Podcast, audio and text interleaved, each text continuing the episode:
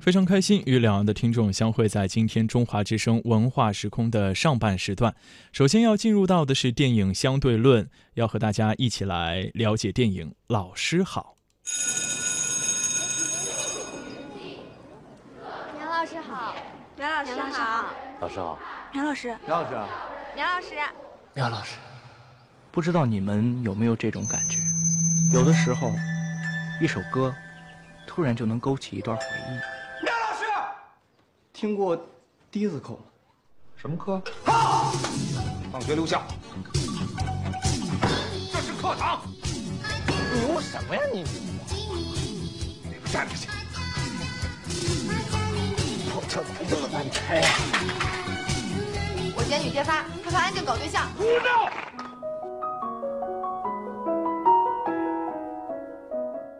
在今天的电影相对论节目中，要与你分享的电影是《老师好》。故事发生在二十世纪八十年代的偏远山城，于谦饰演的南宿一中优秀教师苗晚秋踌躇满志，迎来了新一届的高中学生。开学第一天，霸气十足的苗老师便给这群性格张扬、问题多多的学生们一个下马威。无论是桀骜不驯的骆小乙，还是一脑袋鬼点子的王海，无论是投机倒把的耗子，还是虚荣张扬的关婷婷，都被他收拾得服服帖帖。只不过这帮孩子表面顺服，背地里却与苗霸天展开了旷日持久的战争。在战争的过程中，专横的苗霸天不时展现温情的一面，他的古道狭长更是令孩子们暗自佩服。转眼三年时光过去，懵懂无知的孩子们渐渐长大，他们似乎开始认识到了苗老师最真实的一面了。此刻，我们请到了北京电影学院的孟浩君老师，来与我们一同分享电影《老师好》台前幕后的故事。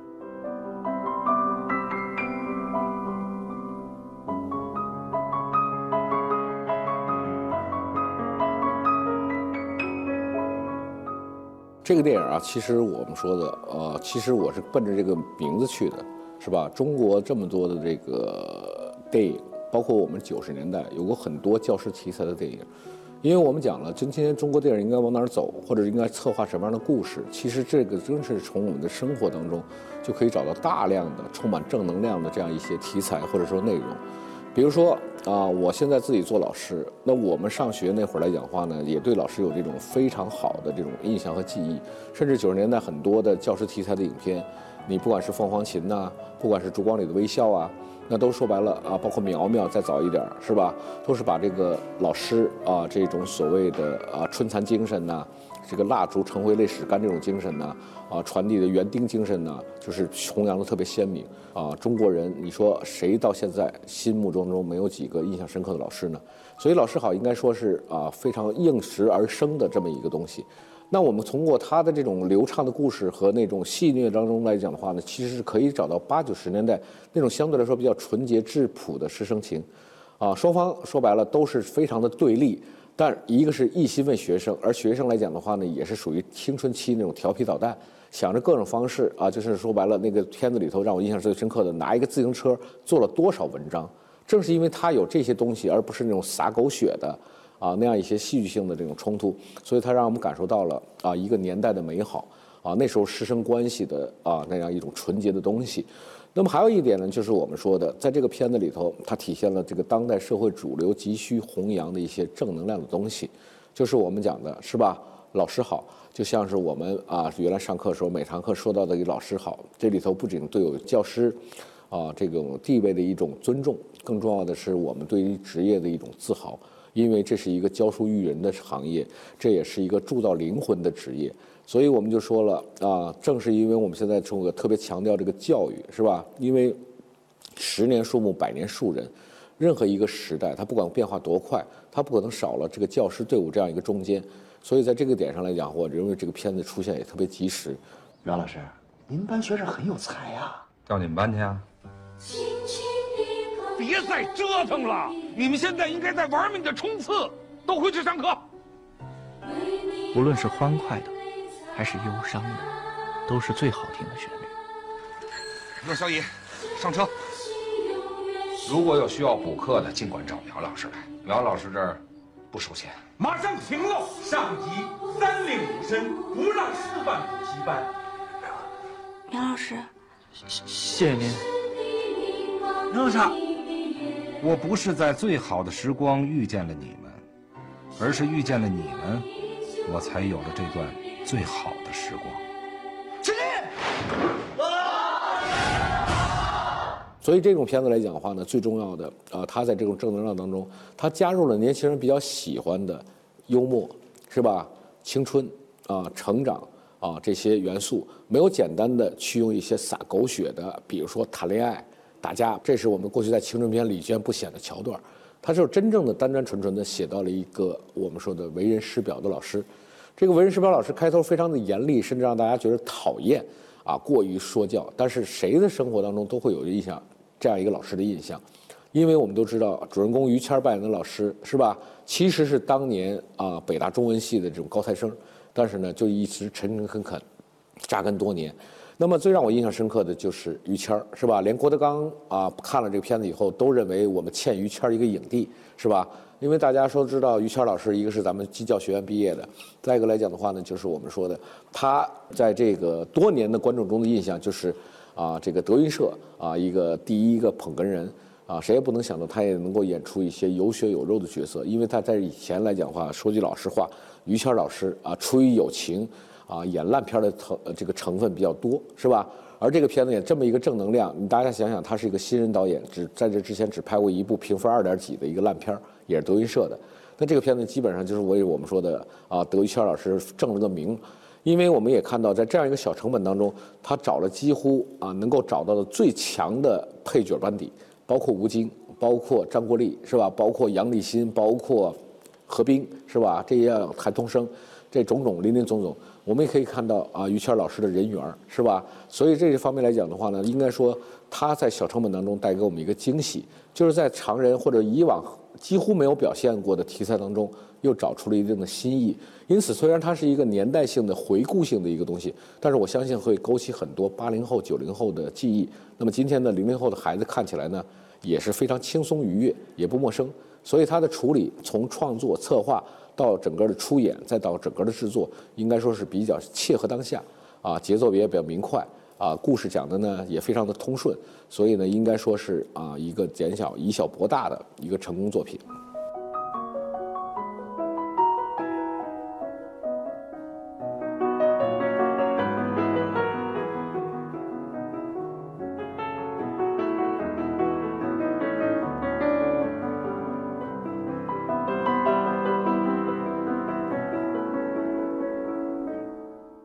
这种看似传统的主流的啊题材，但是经过这种与商业大片的结合之后呢，又极大的调动了新一代观众，尤其是年轻观众啊对这种传统题材的这样一种热情。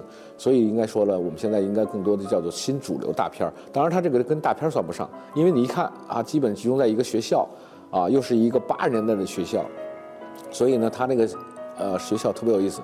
啊，他这个学生时间就跟我上中学的时间就差一年，啊，所以那里头中很多东西我们都觉得特别亲切，所以他这样一个东西应该叫做属主流电影，但并不能称得上是大片儿，啊，但是不管怎么说呢，他在这里头反映出来的积极阳光向上的啊那样一个八十年代的面貌，应该是强调的比较突出的，但是实际上它算是一个还算是一个什么呢？校园题材。啊，或者说是啊，没有那么强烈的这种类型片的这种考量，但实际上呢，我认为它是完成了新主流电影的啊所有的这些啊，不管是娱乐、观赏还是宣教功能，它都做得还不错。最重要的是什么？就是它出色的塑造了或者立住了于谦儿扮演的这个老师的形象，这个是原汁原味的还原了当时的啊这样一个老师，包括孩子们之间，是吧？虽然啊，他们这个服装，他们这个造型已经完全是今天的孩子不能够接受和了解的了，但是我们看来特别亲切，甚至那些孩子那种啊所谓的表现，他们那些所谓折腾老师的噱头啊，啊，不管是卸了挡泥板儿，自行车挡泥板儿是吧，还是我们说的把自行车吊到这个啊这个旗杆上，啊，甚至我们说的啊最后他们写入团申请书啊，那种以这种韦小宝的口吻来写这个入团申请书，我觉得这都是独特的啊创造，也确实是真情实感，或者说是这不是胡编乱造的。他跟我们今天拿桥段来构思一个片子，拿噱头来构思一个片子是完全不同的。它是有真实的生活做积淀，所以我方方面面来讲的话呢，认为啊，首先第一个，他是在这么多年没有去写教师这个群体、写教师这个形象的电影当中，他看到了一股清新的之风。看到了一股正能量的之气，啊，这样的一个来讲话呢，他写这个教师题材，他没有限于说教，或者说是正统的这种啊刻板的这样一个描绘，他是塑造了一个血肉丰满的，既对学生严厉，又是无微不至的爱护关怀学生的这么一个教师形象。他是说白了，真的是再生父母那样一种感觉，一日为师，终身为父嘛。所以我们就讲了，在这里头来讲的话呢，应该说传统的正能量的主题性的东西，它表达的非常充分。更重要的是人物的情感、人物的厚度、人物的饱满，也表达的非常的丰满。哎，袁老师怎么还没来啊？我坚信，青春不会消亡。它只是躲在某片绿荫下，慢慢疗伤。我不是在最好的时光中遇见了你们，而是遇见了你们，才给了我这段最好的时光。相声中的于谦儿和电影中的于谦儿啊，如果说到老师好之前，在我看来是统一的。这个统一是什么？都是绿叶衬红花。但是在这个片子里不同的是，于谦第一次演主角，是吧？而且主角这样的话，他就是一个人物形象了。我们在相声舞台上是看不到啊，他们去塑造人物的。甚至他的扮演的这个捧哏都称不上是一个造型的东西，因为人物嘛，你必须得有造型啊，必须才有他的故事，还有他的情感，甚至他的前史的东西。那我们讲了，这个相声是高度程式化的表演，所以他只能作为一个演员，或者说是表演的这种我我这个相声艺术家。但是反过来呢，你电影当中哪怕一个再小的角色，他也是一个丰满的一个啊形象。所以我觉得呢，两者的创造的手段是不一样的。那我们佩服的是什么呢？就是于谦老师，他没有把他相声的城市化的东西啊照搬到电影里头来。那过去的以往那些绿叶衬红花的东西，应该说脸谱化的东西比较明显。但是在这里头来讲的话呢，恰恰一反他的脸谱化，或者带给观众的固有印象，是吧？不是为了捧哏，也不是为了逗乐，真的是啊深入到土壤当中，他塑造了这么一个可信可亲的这么一个教师形象，应该说是非常成功的转型。当然，我也不知道这是不是转型啊。反正说这一次啊，于老师不再是是吧一个打酱油的角色了。他真是让我们看到了一个非常的鲜活、非常真实的一个教师的形象。于谦老师应该说，这是导演选角的这么一个精准，是吧？也是于谦老师一个努力的一个结果啊。所以我认为这个这次的塑造呢非常成功，也确实在很多的观众和网友心中留下了深刻的印象。他的票房刚才没说到，其实吧？也证明了这一点。就大家对于于谦的喜爱，也让这样一个小成本的电影获得了我们说了，现在现在已经过两亿了，是吧？所以你能想象吗？这个成本不到三千万的片子能过两个亿，对不对？所以这也体现了，还是让我感动的一点，就是因为于谦老师的啊本人的这种号召力，来了那么多的明星，大家都为祖国的后一代做陪衬，这个本身也是体现了电影人是吧？在这样一个时代下，大家群策群力，共同完成一个事儿。那这个东西都是为新人帮衬，为新人助力，就像吴京投资六千万给这个《流浪地球》是一样的。我觉得这是一个特别可贵的东西。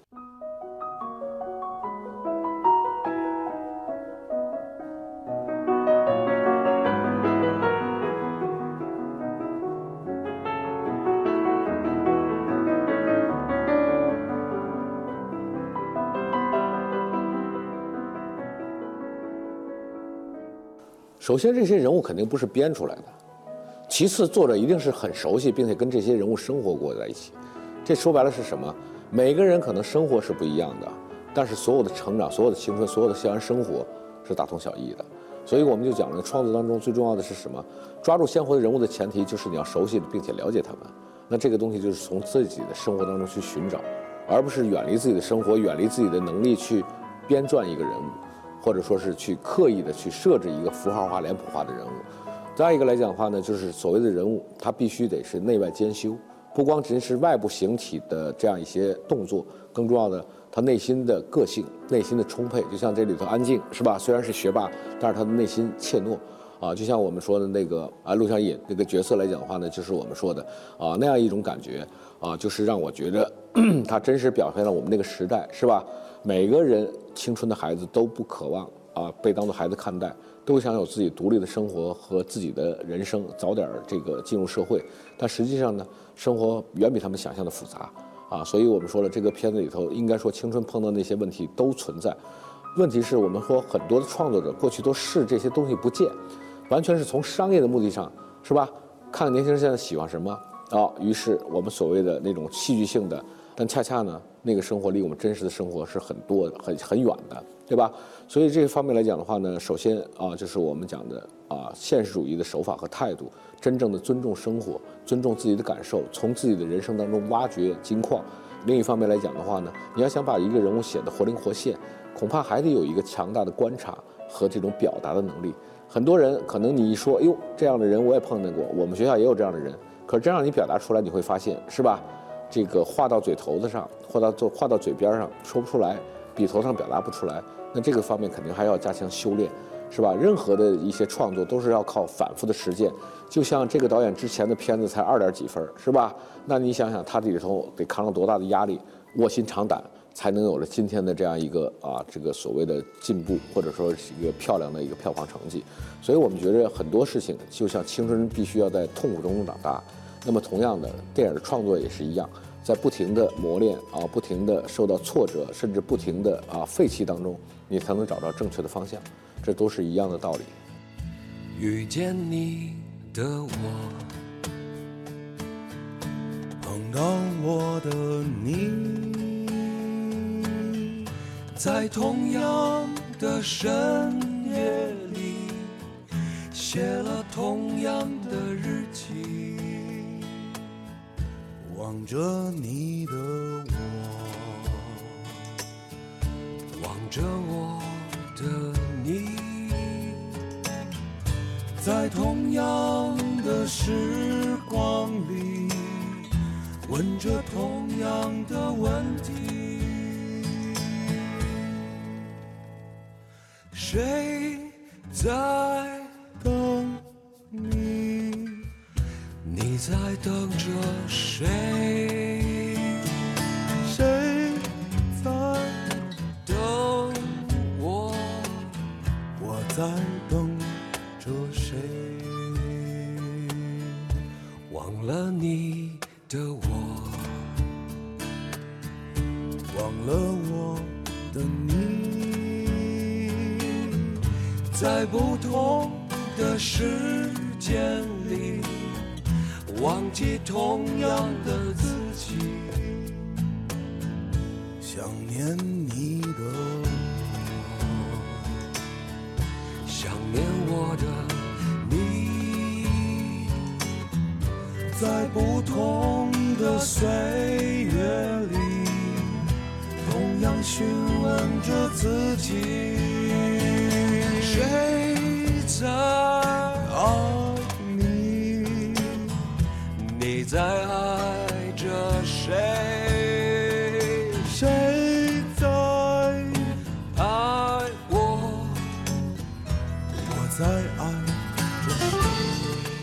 以上就是本期的电影相对论，特别鸣谢王亚平、郑健、冯阳、赵恒德、冷静、周颖、嘉雪。王义振、郑磊以及北京学院派影业有限公司制作。